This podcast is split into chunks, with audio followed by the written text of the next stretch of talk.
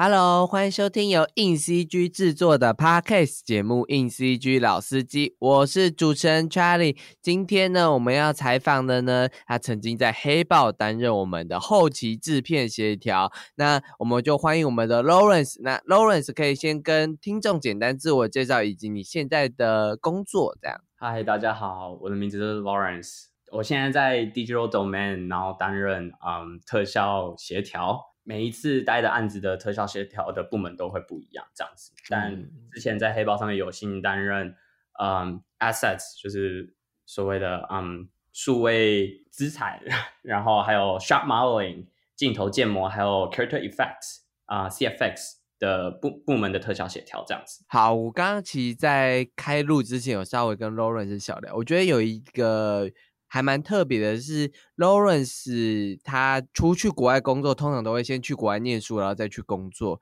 这样。然后很多我之前访问过的受访的，大概是在台湾先读大学，可能读那个什么名传，或是读一些数媒科媒体大学，然后再去国外读大学这样。但 Lawrence 是高中在台湾读，然后大学就就直接去 AU 呃旧金山艺术大学就读这样子。那还蛮好奇的，就是为什么从高中就蛮有志向要出国读书这样子？其实也没有说那时候说一定要出国，但因为我那时候高二升高三的时候，然后有其实就找到啊 AU，然后 AU 他们有一个啊 program 叫做 Pre College，然后我们那时候和我两个好朋友，然后想要啊一起去出国游学这样，但我们不想要随便就是去那种很学学英文这种游学，我们想要做一点不一样的。所以我们就找到了 AU 的 Pre College Program，然后我们就可以到 AU 这所大学里面就修他们大学生所修的课。然后他是就是呃，因为我们是国际生嘛，他就是你有规定说要修满几几门学分这样子。那我们就是一个人就是一个 summer 就拿了四门课，那可以随便选你任何喜欢任何科系的课都可以。然后我们的我那时候就选了有关了啊游戏设计，然后还有角色建模、三 D 动画这样子。哇，你学的很专门呢，你已经完全就是要专攻这一块。对对对对，就想说，我那时候其实选了两门，一个是三 D 建模，一个是就是学那个 ZBrush，然后就是雕刻这些。然后另一个是呃三 D 的 animation 动画这样子，然后最后是一个游戏设计。我那时候想说，哎，想要觉得以后游戏也是一个出路这样子，然后想要做做看这样子。你在高中的时候就其实就是对动画有兴趣，就是就在开始学动画，所以才有这么的专门，就是又往这几个课程去修，对不对？对对，因为那时候当初因为我高中是读复兴美工这样，然后。那时候高一升高二的时候，我们我其实就选了一个就是专门做动画的组这样子。然后那时候高二和高三其实也学了蛮多做做动画的东西啊，然后和当时的组员也摸了一起摸手，觉得很有趣这样子。然后去就想说，那去国外就继续做这个看看。那那个 pre program 大概上多哎哦，大概上了多久这样子？哦，就是一个暑假，大概一个半月。在那一个半月，你就立定志向，说我高中毕业后就是要去这里读吗？没有，没有。那时候其实是觉得说，因为一个月其实你能学的东西很少。其实那时候老师也不会给你设立太大的目标，这样子不像就是我在后来真的进了这所大学之后，然后每堂课都会其实还蛮课业压力其实蛮重的。但那时候因为就是比较像一个。夏令营的感觉，然后就是放很开心的那种去，有点去玩这样的，就是一边学习一边玩这样子。然后后来是到了高三时候，就是开始有点升学压力的时候，那那时候就犹豫想说，哎，那我到底要念什么这样子？那我想要在台湾继续升学吗？还是不要？但后来就是在家人的支持下，家人就说，哎，那你既然有就是有这个机会，你为什么不去出国？那你之前觉得念的？OK，这样子，然后那时候再加上还有我那时候另外那两个朋友也觉得呃也不错，所以我们三个人就 携手就一起飞出国一起读书这样。我想问一下，就是你在申请像刚刚那个类似像夏令营的东西的时候，要填很多资料吗？还是其实就是？基本上不需要给太多资料的。呃，有点久，有点忘记了。但是我们那时候其实就是学校会要求你的基本资料嘛，然后之后再就是签证，再就是因为你出国念书需要签证这样。那我觉得比较麻烦是签证的东西，因为你要你要去那个美国的那个叫做移民署嘛，反正就是要去，就是要把那些东西填好这样。其实我觉得好像就是那时候大学学校的东西，然后还有。就其实我觉得没有到填很多，就是负责处理一些签证的东西就可以那边就读这样子，然后或者是参加那些那边的活动这样。所以你就是没有考什么学测啊，什么考试？那去 AU 要要考试吗？不需要入学考试，但是它有一个，如果你是国际生的话，它会有一个英英语的能力测验这样子。嗯，但它就是测验，也只是说他怕你之后上课会跟不上，嗯，因为嗯，因为上课的时候其实用了还蛮多专业术语的，所以就如果你连基本的沟通会有点困难的话，就是因为老师其实还蛮鼓励同学就是提问这样子，所以如果你要是有连就是基本的沟通上面有点困难的话，那其实，在课程上面可能会跟不上，所以他们会有额外的那个英文的，对，然后我们叫做 EAP 这样子，然后就是，嗯，他就是会就是帮加强你的英语能力这样子。那你去 AU 上学的时候，你也很目标专注在你的就是三 D 设计上面嘛？那后期制片协调，刚刚我们讲的特效协调跟制作，其实是蛮大一块差距。怎么会从就是学习好像是学习制作，然后跳到现在的工作的领域上面？哦，对，嗯，其实我那时候刚开始选的时候，因为因为美国在呃好莱坞在就是特效这块这方面其实分的非常细，就是每一个部分都有一个自己的部门这样子。然后那时候，嗯，我们学校的系其实我们的系就叫做 Animation and Visual Effects。动画与特效，然后下面才会有细分不同的啊、呃，我们叫 emphasis，就是不同的系呃科，就是比较分系的科系这样子。嗯然后那时候其实我就只有选了我的主，就是主要的那个系，就是 animation and visual effects。然后我那时候就想说，我也不晓得叫就是要专精哪一块。嗯，然后后来其实我原本想要专精动画，然后我拿拿了动画课，然后说学一学，又觉得嗯，好像那个 也别的也蛮有趣的，就是特效有趣了。我那时候又转了特效，结果我就转了特效一个一个学期之后呢，呃，我有那时候上了一门课叫做 production management，就是嗯制成管理。然后那时候的那个老师就跟我们说，哎，其实我们学校有呃 production management 的这个系，然后。嗯我就说，哎，感觉好像蛮适合我的，就是呃，因为我不想要只是单单做这个电影或者这个案子的某一个小部分，其实我比较喜欢就是 oversee，就是去观看整个面向这样子。我想要想要 push，想办法就是掌握这个 project 这样子。嗯，对，所以那时候就问我老师，我就说，哎，那你觉得我转这个系怎么样？然后就是那时候也有跟那个指导老师就是沟通很久，然后后来他就说，哎，就是觉得还蛮适合的。然后我们就，我就后来又去跟了学校的那个啊、呃，每个学生都有一个 advisor 这样子，然后就跟他说，哎，我想转这个系。然后我的 advisor 就说，你确定哦？你你才刚刚转特效，你现在要转这个？对，我对。然后那时候后来就决定专攻这一块。我们我们系人超少的，就不到十个。呃，是什么时候发现到比起制作，你比较喜欢像是管理一个专案，或者是比较喜欢掌握，就是算沟通协调这件事？对对对对，就其实就是到拿了那个就是那门那门课，我刚刚跟你说的，就是 production management，因为他其实教了很多，不是只是教说哦，不是只是教你流程。就是不是只是教说每个呃哪个东西做完要教教哪个东西，他其实教了很多嗯、呃、在团队沟通上面的东西这样子。那我就会觉得哎其实还蛮蛮有趣的，可以学到很多。因为我觉得这这个东西不是只是受用在就是在动画与特效上面，其实到以后出去外面跟人与人之间的沟通，其实就还蛮重要的。因为因为因为 PC 的过程其实就很像动画业的 PM 的角色啦，就是很多专案，就是你把它想成这个专案就是电影的专案，那也有一些专案是产品设计的专案，也有一些专案是游戏开发的专案，就每个专案都需要一个。沟通协调管理这个东西的角色这样子，然后可能在特效里面会分工的比较杂一点，因为它是一个很很大型的专案，动辄就是每次都是几百人的那种专案这样，所以它的它的我们才会分 PCP 什么，但其实总归来讲，它就是一个 PM，有点像综合型的管理，它比较不是专注在某一个的职人型的那种感觉，它比较像是综合型的一个工作这样子。那因为我刚刚只是稍微简介了一下 PC 的工作，我觉得你应该可以再让我们了解一下所谓的 PC，就是后期制片协调、特效协调是在做什么。特效协调其实就是督促整个嗯团，就你负责团队的嗯进程这样子，然后提醒他们就是什么时候 deadline 啊，然后什么时候要完成，然后在在嗯制程上面给予最就是任何人就是如果他们有需要帮助的话，就譬如说。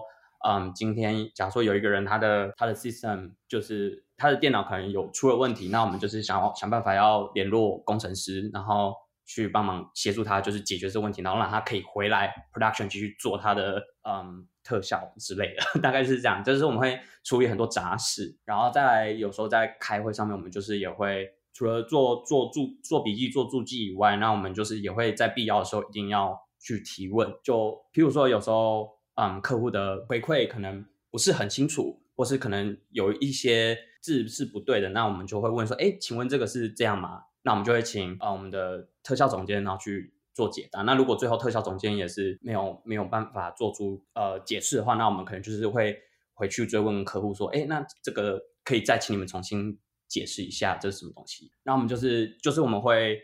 就是要不要让我们的团队就是被挡住，就是想办法想办法推进，就是我们所有的进程这样子。你刚刚有提到，就是你们的科系很少，十大概十个人嘛？那是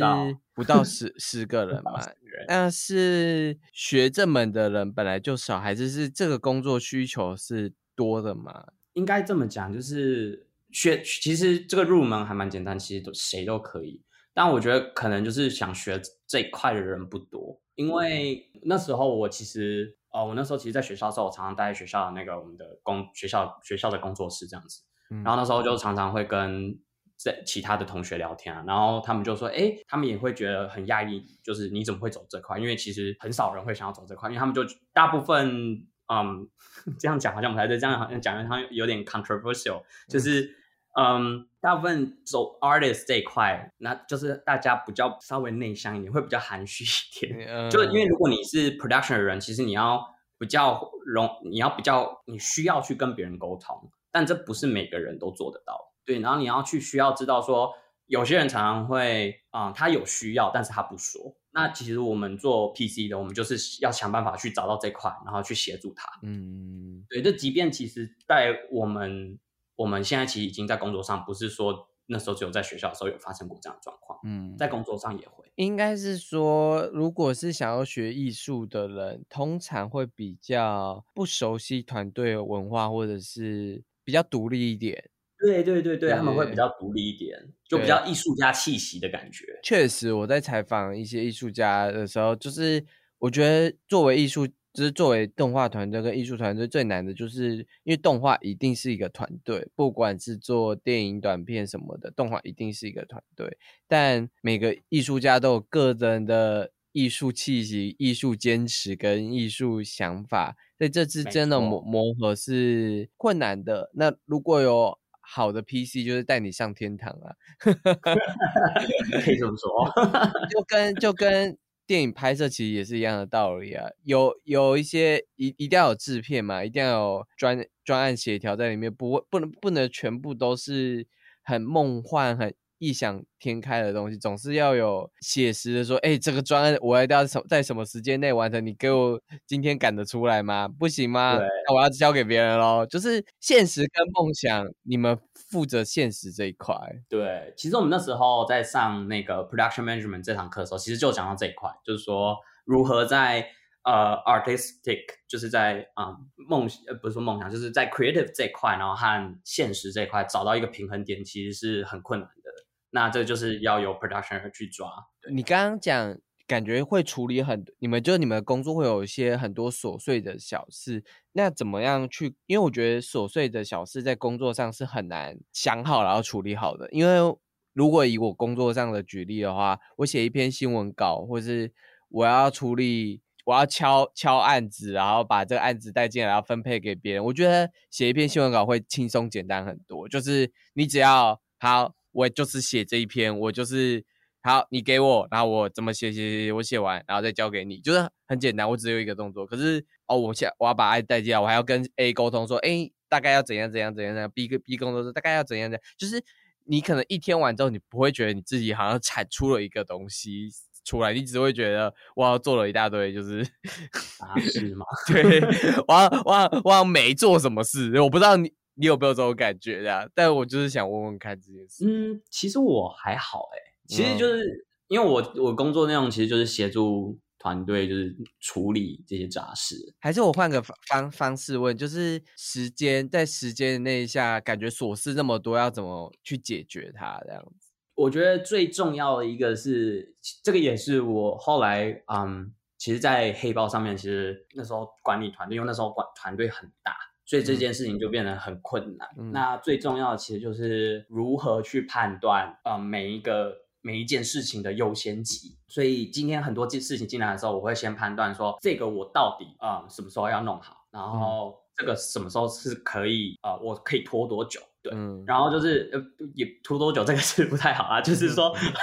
我懂，我懂，我懂。有那个 S，那个有一个象限嘛，急的急的在右边，然后不急的在右边，重要的在上面，不重要在上面，然后四个象限级。对对对对对对，就优先级程度，那就是通常优先级程度最高级的两个嘛，一个就是客户现在要，那第二个就是我的 artist 他现在被 block。就就他现在没有办法工作，那如果他没有办法工作，我所谓的没有办法工作是 tech 有，譬如说有 technical issue 的时候，嗯，比如说他的嗯，可能他电脑被 lock 住，然后没有办法登录，没有办法工作，那这种事情就是会优先级比较高，因为如果他东他被 lock 住，我们后面进程全部都会被 delay，对对对，通常这两个就是最高的。然后再就是看，就是嗯，哪一个部门想要呃有有其他的 target 会跟我们沟通啊，然后就我们就我们也会去问说，哎，那你就譬如说今天有一个人问我说，哎，请问你们部门的东西什么这个东西 A 东西什么时候好？那我就会跟他问，我就问他说，哎，我们现在在忙别的，这个有多重要？那如果他跟我说，哦，我们。今天就要，那我可能就会就会把这个优先级程程度再往上提，这样子。会会有人很抽象跟你问答吗？非常重要。哦，我们最常说的一句话，但是这句话我也常说，就是 ASAP，ASAP 就是 as soon as possible。然后我的同事。这个超级，这个这句话是其实蛮讨厌的。那我们有时候讨了厌。对，我就常同事问我说：“哎，你什么时候要这东西？”我就说：“ASAP。”然后他就说：“Wow, Lawrence, thanks, so helpful。”对，这件事情蛮常发生的。但是就是，但这时候呢，作为 PC，你就会我就会问他说：“那譬如说。”这个东西你要 as，那比起 B 起来，哪一个你要？嗯，哪一个你你需要比较优先？嗯，然后他就会呃，就对方可能通常就会直接跟你说，哦，B 比较重要，那我就会先做 B。这句话，这句话，我觉得我也常讲。我可是可是我我我跟我的主管也都蛮常讲这句话，但我后来都会吸收，就是主管只要讲越快越好，我就直接。就是我就会直接说，那二八号可以吧？就是我直接拉一个时间说，这个时间内给你可以吧？我就直接不管了。我他他说 OK，我就那个时间交。我觉得，然后或者其他就是这样一个概念。其实如果有时候，呃，其他人给你一个比较。给我一个比较模含糊的那个时间的时候，那我就会我就会拿两东西可以去给他比较，说，哎，那这个哪一个你想要先？我觉得我我觉得每次含糊的时候，就是就是会想说，那那我就你还要不确定，那我定一个确定的给你好不好？然后你你说 OK 哦，你说 OK 哦，那如果你说不 OK，好，那我再定一个更快的给你。对对对，大概这个就是呃，这这其实，在 production 里面，我们就是称为 negotiation 沟通。对对对，理解我理解，这就是沟通。我我们也很常沟通这些事情这样子，因为老有有些时候，老实说，就是某一些事情是真的，就是好像很急耶，但好像又就是他在这四个项链处于一个中，就是一个中间值，然后就但又觉得如果优先处理啊，说不定会带来潜在的机会。好，我打个比方，因为因为因为。这可能跟属性不一样，因为我们是媒体部门嘛，我们可能要找一个，哎，有个潜在的人要来找你做合作，可是这件事是没有确定，可是这件事又需要先别人要先帮你协助，然后这就就会变得很尴尬，就是潜在的合作机会，你最好快速的。回答他，这样一定会拿到那个拿到那个东拿到 offer 或拿到那个东西嘛？现在的工作就是忙到一个炸掉，就是每个人都是忙的，的，你就很难想说说我到底要先做 A 还是做 B？因为我到底要捞住这个潜在的机会，还是我要先就是做好这个工作？这很常发生，其实，在我们这边也蛮常发生，因为有时候，譬如说，嗯，譬如说我们交了一个东西出去给客户，然后我们现在就已经进到下一个东西了，然后 客户要改对不对？对客户回来就说，哎、我们要改，可是你能不能今天下午给我？然后我们就说，哦，好，那我们就会赶快就是会会回去，就是重新重新弄这样子。那但通常那个通常只有我们我们 production 就是要去很清楚知道客户传 email 过来的时候，我们都一定要读，就是说，就即便我们没有我们没有去加入他们的会议，我们也是会读他们 email，就是说，嗯，就看他们有什么样的需求。对，那因为 artist 大部分都不会去读这些 email，这样子不会被加入到这个 conversation，就是我们就是让他们专心专注在做他们我懂，我懂，我懂。协协调跟 PM 的永远就是群组很多的，就是他们不会被接受到这个群组，就除非我们给他指令。的对，我光现在群组就现在我在做的案子至少就有十几个吧，光我，然后就每天都在一直拼，然后我就啊，好好痛。那我觉得我的工作性质跟你很像，因为我们每次就新增加一个群组，然后我就心里想，哦，然后然后我我就心里心里想说，就是过来人就不要让下面的人有这么多群组，我都会直接说，哦，你跟我讲了，我再再跟他讲，我哦，这对对，真的真的也是会这样。可是我后来发现到一个事情，就是我以前刚开始就是说，哦，我不想要再拉更多群，嗯，再造成更多群组这样子。可是我后来发现一件事情，尤其是因为我现在是远端工作，把他们拉进群组，就是有当我们有一个 conversation going 的时候，呃，我很需要证据，我有跟这个人说过这件事情，因为曾经有发生过，就是啊、嗯，那时候跟他说，就是跟某一个某一个 artist 说，那他可能就是。可能某某某些原因，然后可能就是没有做到，然后导致就是后来上面沟通上面出了状况这样子，所以后来我都是不管我都一定会把强制拉 人进来，就是说，哎，我这边有一个有一个有一个证据说，哦，我有沟通，我有做这件沟通，那之后就是我们要避责。这但老实说，就是我觉得以这个角色而言，群主真的是不可避免的事情呀。这这这只是我们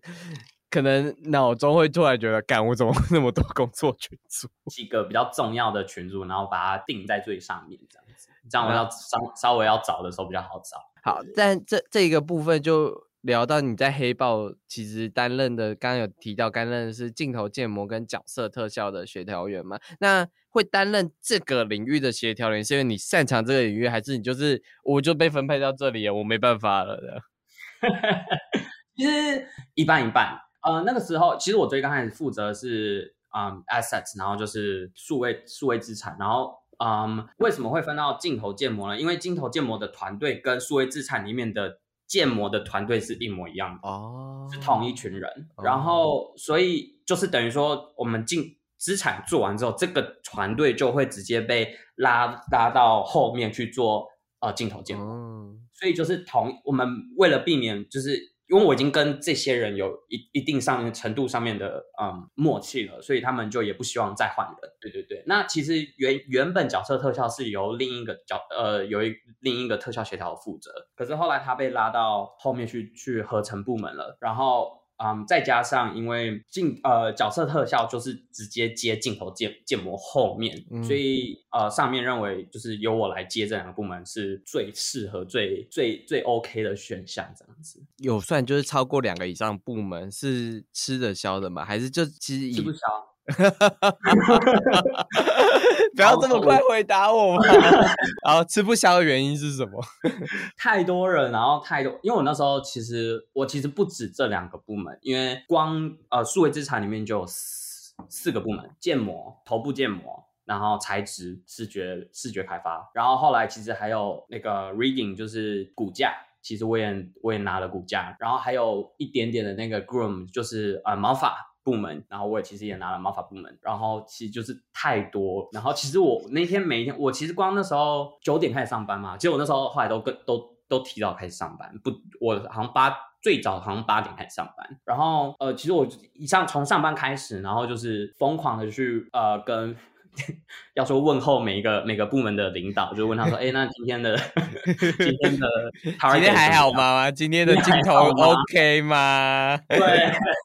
要问候一下他人这样子。然后再加上呃，后面其实还真的是很忙，因为我们每个人负责的镜头很多，所以到后来我真的是有点忙到吃不消。我到后来有点自己的事情都做不到、做不完的时候。就是我已经加班了超过十个小时，然后东西还是做不完。然后后来那个就是有跟那个上面反映，然后上面就是说，哦，那他们他们说，那他们招了一个 PA 给我，你助理，对，就整个团队就我有一个个人助理，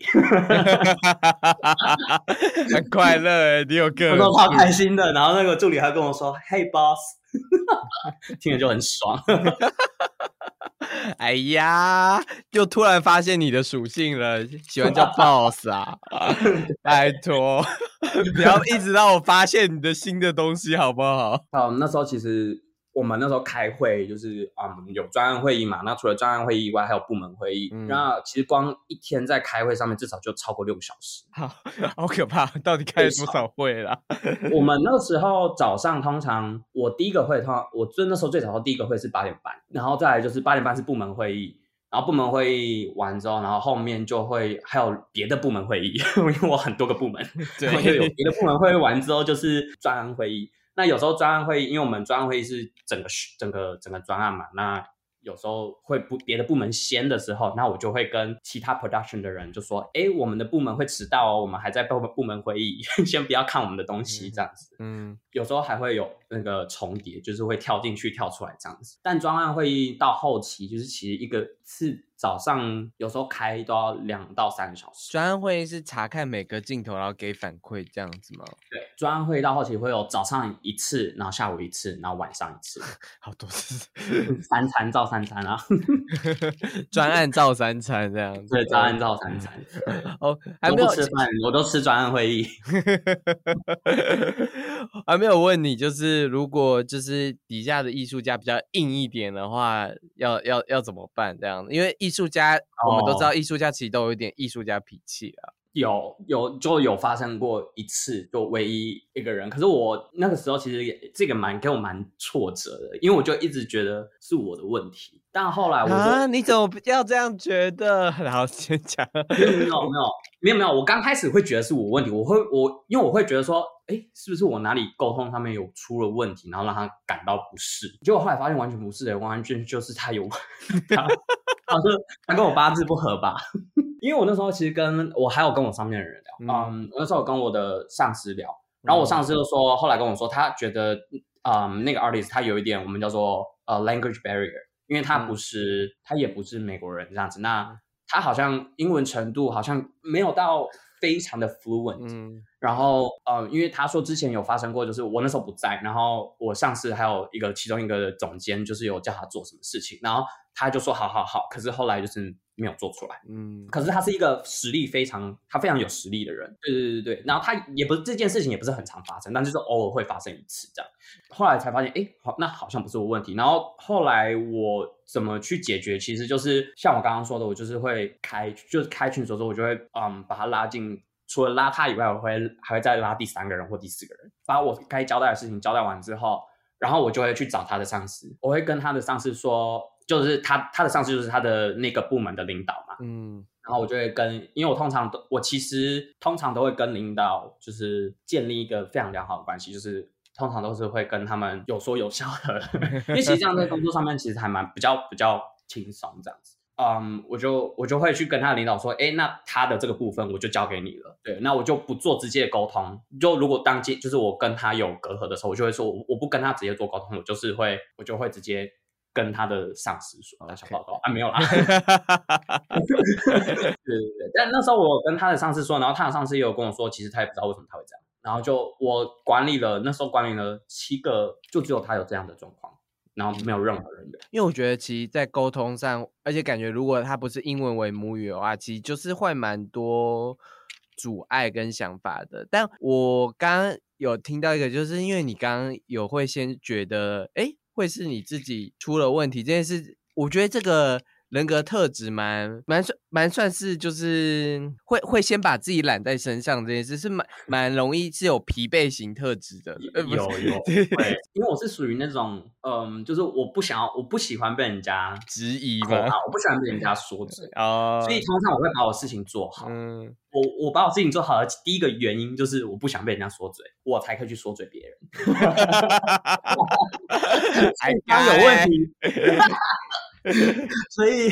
所以当有问题发生的时候，我就会觉得，哎，是不是？哎，会不会是有可能是我哪里没有做到好？当当然，我不会，我不会，我还是会去查说，哦，到底是发生什么样的状况这样。但通常在团队沟通上面，我不会，假假如说一件事情发生的时候，不会特别去责怪谁，嗯，因为我觉得超没意义，嗯，因为你责怪谁，就是这件事情就已经发生了。我们现在就要最重要就是找要怎么解决。好，我们刚刚其实都在聊特效的部分，以及就是 PC 的工作嘛。那其实我在 Lawrence 的履历上也看到一个蛮有趣的东西，就是他曾经有做过虚拟演唱会跟 VR 的，也是特效的 PC 的专案。那那你觉得虚拟演唱会跟电影有什么不一样吗？在这个专案上，然后你工作性质有有有不一样吗？呃，先说工作性质吧。工作性质没有什么不同，就是 PC 会做的事情，然后就是追进度这样，写注记这样，然后跟客户开会。然后呃，唯一的不同就是流程上面的不同，就像是因为我们做游戏，它会限制每个三 D 模型的那个 polygon 的数量，嗯，因为它不能太大。然后它也会规定说，哦，就是我们就是三 D 模型会做的，呃，就跟电影的规格是不一样。然后再就是流程，然后我们就不会有合成部门，但反而在嗯，游戏里面我们叫做 integration，但是我们会 integration 就是会有一个人专门把收集所有前端做好的东西，然后把它放进，就是看是公司用什么样的。就之前有的专案是用 Unreal Engine，那有的公司是用 Unity。那就是看客户那边要怎么用，用哪一个软体这样子，然后我们就会就会有一个人专门负责 collect 这些东西，然后最后把它放进去。电影上面，啊，我们通常是会就是会 render 一个镜头一个镜头出来给大家 review 嘛。但在游戏的时候，我们就通常就是会直接进到游戏里面，然后去看。因为因为因为我们刚刚讲游戏跟虚拟演唱会，其实虚拟演唱会也是一种游戏的体，应该是说虚拟演唱会也是一种体验式的东西，跟游戏的性质会比较像，有点体验。会有互动的环节之类的，然后参与过就是那时候比较红的小贾斯汀的那个虚拟演唱会这样，然后大家也可以在下方链接，我有提供，就是他们当时虚拟演唱会整段的影片，其实在网络上有公开，大家可以看一下。那我可以跟你聊聊，就是小贾斯汀这个虚拟演唱会当初的需求是什么吗？当初的需求其实哦。这个就是因为那时候 pandemic 结束的时候，小贾斯汀准备要办他的世界巡回演唱会，然后那时候他这个就是他的 kick off，就是他就是拿这个来当他的宣传，然后这是一个免费的，所以他其实里面唱的歌没有很多，他就是几首而已，嗯，其实还蛮有趣的，大家可以去看看。但 YouTube 的连接就没有啊，因为它其实在里面有。呃，虚拟演唱会非常特别的东西是，它不是单纯就只是看一个三 D 人物在里面演唱，就唱歌。它其实是有很多有互动的，呃，跟可以跟观观众互动的东西。但是因为这个已经结束了，然后再加上那个只是 YouTube 的连接，所以是已经没有办法做互动。那我因为其实有些人不太熟悉虚拟演唱我，这边再稍微讲，就是但是你在看 Justin 演唱会的时候，说听他唱歌以外，会看到有一些英文字母，那个就是当时参与那个虚拟演唱会人的 ID，然后他们可能会做一些互动环节，让那些人的 ID 浮在表演的上面，然后就是证明就是哎。这个人有来参加虚拟演唱会，然后有做这个互动，这样，然后这对粉丝来说就是一件很棒的事，就是你可以跟你可以出现在画面上，然后认证可能你就是小雅丁的粉丝，你有做这件事情，就 是就是一个，而且当时你要想哦，那时候疫情，你根本没有办法听演唱会的时候，你。参加到这这个虚拟演唱会，跟偶像有这么线上的互动，你光是被可能偶像粉丝回一个 IG 的留言，你可能就兴奋到不行了。这个就是一个更有趣，然后是演唱会级的互动，这样这边就稍微介绍到这边。然后其实虚拟演唱会虽然现在疫情恢复，但虚拟演唱会也曾经红极一时啊，也是。为元宇宙这个世界观打响名啊，就是我们存在在另外一个空间的一些交易啊、线上的互动啊这样子的东西，其实也都是元宇宙的一些延伸的应用，然后还没有很具体，但是一个还不错的尝试。这样，我我这样介绍应该 OK 吧？可以可以可以，因为我觉得，对我觉得虚拟演唱会在元宇宙这方面其实铺路铺的很好。我觉得我们那时候其实跟那一间公司叫 Wave 合作，然后这其实是他们的。案子，然后我们是负责他们的啊动画特效部分。那他们其实公司旗下还有做过很多不同样的呃虚拟演唱会，然后他们其实都是有有做了很多那个元宇宙的一些东西，然后我觉得都还蛮特别的，就是大家有机会的话可以去看看。然后其实我我们刚刚讲就是元宇宙这东西，是因为要讲其实动画特效不不只是可以做电影，不只是可以做游戏，现在有一很大一部分是在做体验的一块这样子。但我觉得这部分有时候会接给。像 Lawrence 所待的可能特效后期公司，大的也有可能是接给小的这样子。我相信在产业的人应该都多少有感觉到类似这样子的专案，可能比较多是给一些个人专案，但就是已经开始有这些专案了，就是蛮像是疫情后在更多变化，在三 D 特效又会有更多变化不同的专案这样子。聊完这一块之后，因为我们等一下要聊一个我觉得算是严肃的话题。先。收整一下心，这样就是我们要聊聊，就是前阵子好莱坞有发生，就是编剧跟演员罢工这个事件这样子。然后我觉得，相信大家应该都有听闻到，就这个罢工事件其实对国外的特效业影响很大，因为没有戏拍了，他们就没有特效做了。那实质上是什么样的影响？呃，我们请 Lawrence 跟我们讲一下，这样。前阵子呃，编剧和嗯，演员罢工，然后编剧在几周前在录这个的时候，几周前编剧的罢工已经结束了。嗯，那演员罢罢工在昨天呢，他们也有呃工会也有传出说，嗯，准备明天哎没有下周二要跟大公司们再再回到桌子上谈判这样子，嗯，就是呃就继续再有新的 negotiation。这个其实影响我们特效还蛮大的，主要第一个原因是因为我们没有工会。我们现在唯一能做的就是把我们现在已经在做特效的案子做完，然后因为前面前端都都停摆，因为工会不会批准这些人回呃继续工作嘛，那等于说我们后面就是都没有呃任何的案子衔接可以继续做，那很多人因此因为这样的关系，然后就呃有些人是被公司裁员，那有些人是就是公司自己的合约到了，那公司就没有要再续的意思，因为也没有案子可以。那我自己在今年五月的时候，其实。四月底结束的时候，然后嗯，其实也有因为我合约期到了，然后公司没有给我新的案子做，然后我其实也是就被算是被就放放走，放回到放回到那个那个大自找找工作。你刚刚想说大自然是不是？什么啦？放回到生活里，放回到对。放回到我原始的生活里，OK 呀。但你是怎么就是在这么状况艰苦的环境？你在这么状况艰苦下，你有尝试做什么重回职场吗？你其实那时候就是呃，就是开始就是更新自己的自己的自己的东西啊，然后开始重新投。其实我在。我知道我要，其实我那时候在还没开还没被 lay off 的时候，其实我其实就已经知道你会被 lay off，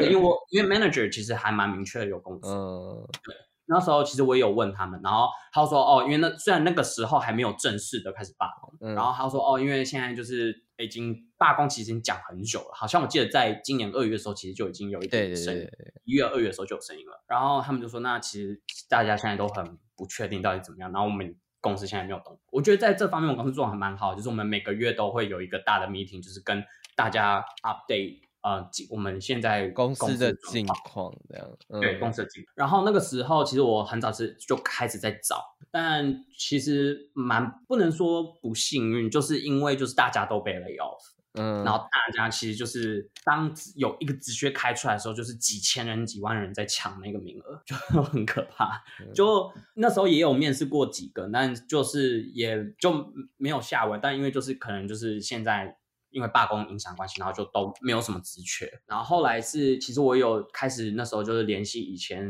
一起工作过的同事啊，或者是前公司啊，或者是之前合作过的案子的制作人。然后那时候就联系上那个之前做黑豹的特效的制作人，然后就问他说：“哎，那你们 团队有没有缺人？”嗯，然后他就说：“哦，有啊。”我就说：“好，那如果你有需要的话，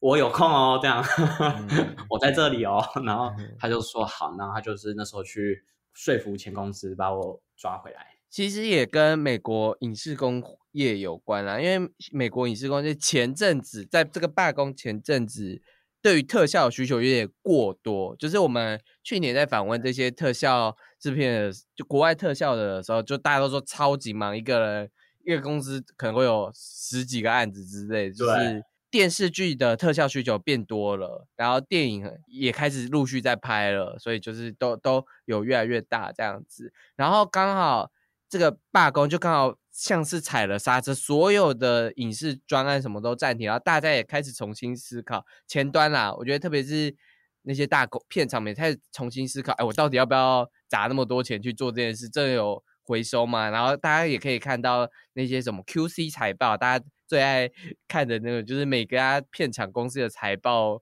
哎，是回收吗？还是不是回收？就大家可以多少开始从今年开始，大家开始思考自己的布局是不是好的布局，或是这有什么？然后前端的思考就会影响到后端，我们所谓动画特效供应链，大他们踩刹车，突然有这个罢工事件，那刚刚好就这些东西就会空掉。你原本很热潮，你原本因为很多专案，然后聘的超级多的人，都一下子因为这件事情而空转这样子。我觉得其实就是前面的环境有点过多专案，是过多专案，然后导致今年是过少专案，然后就是让就是这个工作会比较不平均一点这样子。对对，我们今年有看到，就是漫威跟迪士尼这些大公司底下的一些特效的工作人员也开始筹组工会。那你们这些人是怎么看待就是特效重组工会这件事情呢？虽然我们目前还没有很多人加入，就是他们筹组的工会，可能大家都还在观望吧。但我觉得就是一个非常就是很好的开始，就嗯是我们大家都说这是一个 huge step。嗯，特效业已经在谈组工会这件事情，其实谈了至少有十年以上，但是就是一直没有进，一直没有进步，一直没有进度，有进度这样子。嗯因为这次的啊、呃前面前前端罢工嘛，然后造成我们很多人失业这样子，然后我觉得可能大家就开始重新觉得说，哎，那因为太多人，因为也有公司因此快要破产，就是特效公司，然后影响到了更多下面的人这样子，所以他们就觉得、嗯可能需要开始真的是需要组工会，然后开始慢慢的把所有的东西知识化这样子你。觉得观望的理由是什么？就是有一些公司还没有加入这一件事，观望的理由是什么？因为因为现在只目前组的其实好像就只有嗯漫威跟威和迪士尼然后我记得好像有一个特效的呃 studio 在加拿大也有组，然后嗯就是我觉得在观望其他的人会不会也也加入吧？哦，理因为解。因为其实如果你组完工会之后，然后所有东西制式化之后，其实你的开销、你的成本是变高的，就是、嗯，对，如果大大一点的嗯 studio 不想要花开销在这上面，那也许这个工会就算组了，有组跟没组一样意思。工工会会带到整个规则会建立起来的，但对对对。特效业现在比较多是呃公司自己去思考他们这个专案需要什么样的人力，这样子。就是它不是一个。很雇佣说，哎、我就是要雇佣多少，我就是要怎么样的，都这它还没有一个。规则的形成，但筹组工会势必就是规则形成，那规则形成我一定会带来成本。这一是一定的，不论是哪里出来的成本，就有可能也是因为组织这个规范会需要一个成本，或是一些各式各样的成本会可以一起考量。从我们以前看到的各式各样，每不只是特效啊，其实之前导演工会、主工会的时候，那个成本都是有增加，那都是会带来一些不同方向的思考的。没错没错，因为我们在美国工作是不像在台湾一样有国民健保嘛。嗯，那在国外的话，其实通常基本上都是依赖公司的嗯 benefit、福利这样子。那其实还蛮多人他们是健康保险的，嗯嗯，然后对，那如果组完工会之后，通常这个也会是一块变成规则，就是变成一个一定要做的事情，那就一定会增加成本。对，那最后呢，我想请 Lawrence 跟就是如果有想去国外从事特效的一些朋友们，就是现在是一个好时机嘛？因为疫情结束后，我相信很多人就是会想要重新出国啊，或者怎么样这样。那现在来国国外从事特效新，你有什么建议呢？这样呃，建议吗？呃，sit tight，好爱哦，好爱这句话。爱 没有啦，就是嗯，最近我觉得最近因为罢工关系，那之后我觉得会慢慢变好起来。很多人其实，在长效特效这方面的时候，其实因为不像在台湾一样，就是一个人包办，就一两个人包办所有所有的部门嘛。那国外的话是细分非常的细的，那有很多人其实蛮不知道自己想走哪一个部分。就像我刚开始学进 A U 的时候，不知道走哪一个这样子。嗯，但我觉得你如果真的不晓得要做哪一块的话，但你又想从事特效业的话，我觉得你可以先做做看，嗯，P A 或 P C，就是助理或协调部分。因为其实我在工作后，其实我遇到了还蛮多 artists，他们以前曾经是做 P C 或者是 P A，然后他们就是负责了这些部门之后，然后可能跟这些，嗯，跟这些那个就是领导或者是其就其他的同事们，然后聊过之后，然后他们他最后变得对这些。啊，某一个部门有特别有兴趣，这样子，嗯嗯嗯，我觉得可以先可以先往这这个方向发展，然后之后再决定要走哪一块。那感谢 Lawrence 跟我们分享，就是其实以他的专业来讲，分享了他的专业上的内容，以及到国外读书的经验，这样我觉得是很特别的经验。然后从小就有目标什么的，就我觉得这是一个很难得的思维，这样子，我觉得。因为我们其实可能听我们的受众可能有大学生嘛，如果你你有更小的学生，或是更小的话，真的要从小就开始理解自己跟了解自己。我觉得了解自己会让任何的事情都变得很顺畅。那如果喜欢这节节目的话，帮我按赞，然后或是在我们的 podcast 打五颗星，然后有什么留言都可以在。I G 脸书私讯我，或是到下方有个留言区啊。那这里是由硬 C G 制作的 Podcast 节目《硬 C G 老司机》，我们下礼拜见喽，拜拜。